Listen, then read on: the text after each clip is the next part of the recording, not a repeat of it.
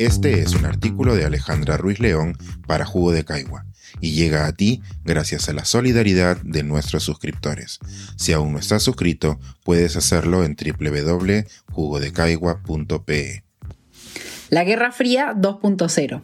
En nuestra actual Guerra Fría, la ciencia y la tecnología pasan desapercibidas. Esta semana mis redes sociales se vieron inundadas de dos temas, los libros y la Guerra Fría. Por un lado, amigos y conocidos se animaban a recomendar sus libros favoritos por el Día del Libro. Las librerías nos invitaban a leer y los autores conversaban con lectores de todas partes del mundo.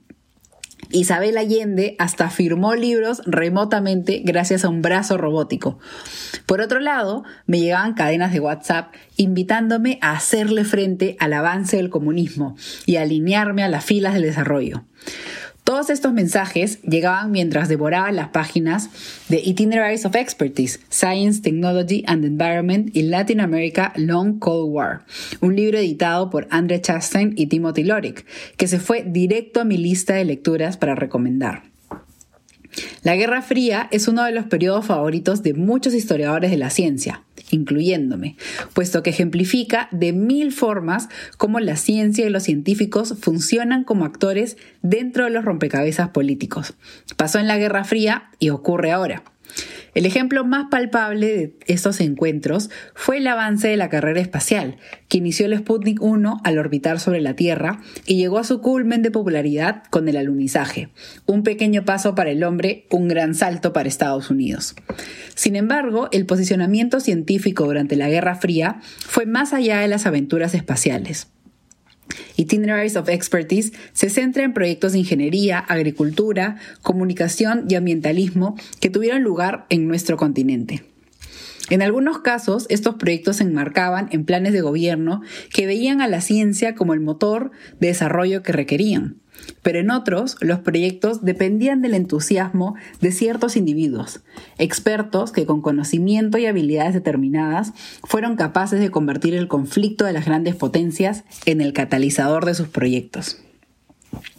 Como el libro lo demuestra, estos casos no fueron contados con los dedos.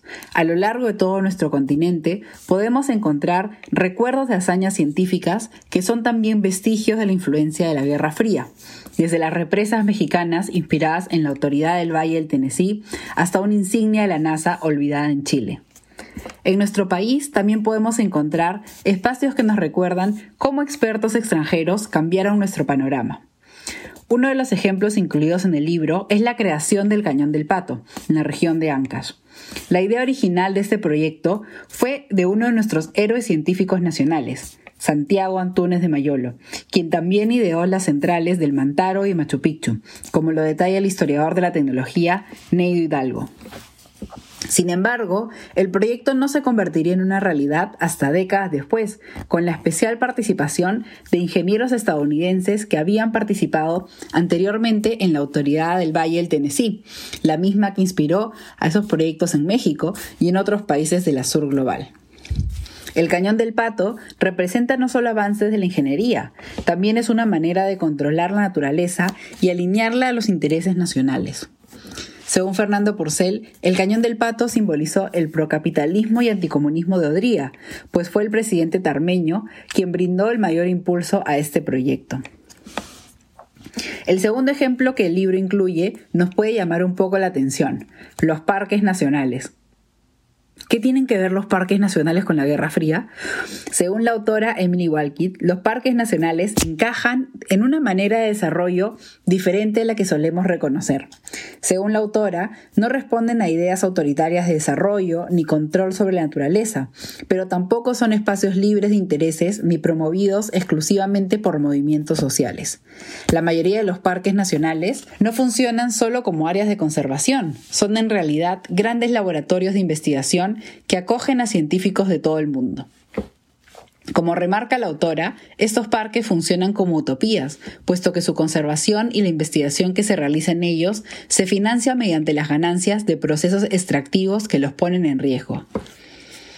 Sin lugar a dudas, los parques nacionales son un tema apasionante, que no necesitan solo de una, sino de muchas futuras columnas. Sin embargo, para esta me detendré en un personaje que Walkin considera crucial para la creación del Parque Natural del Manu. Celestino Kalinowski. Este fue un notable naturalista y conocedor de la fauna peruana, pero como lo describe la autora, también fue un cazador de primer nivel, lo cual lo llevó a ser un taxidermista reconocido mundialmente, especialmente por sus colaboraciones con el Museo Phil de Historia Natural de Chicago.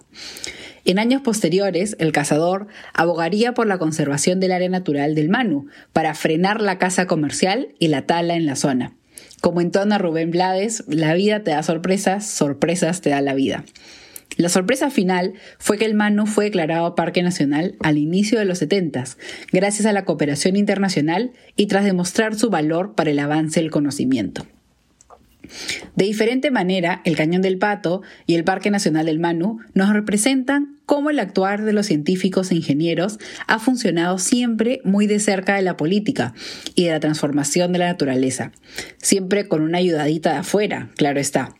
Por una parte, el cañón del pato nos recuerda cómo la naturaleza puede ser utilizada para nuestro beneficio si la encaminamos de la manera adecuada, mientras que el Parque Nacional del Manu nos recuerda que nuestro sistema de desarrollo pone en riesgo al balance de la naturaleza de una manera tan violenta que tenemos que crear utopías de conservación.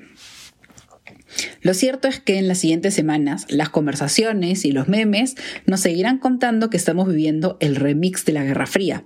Pero en esta versión, ya sea real o imaginaria, parece que la ciencia y la tecnología no tendrán un rol protagónico como lo tuvo en el pasado.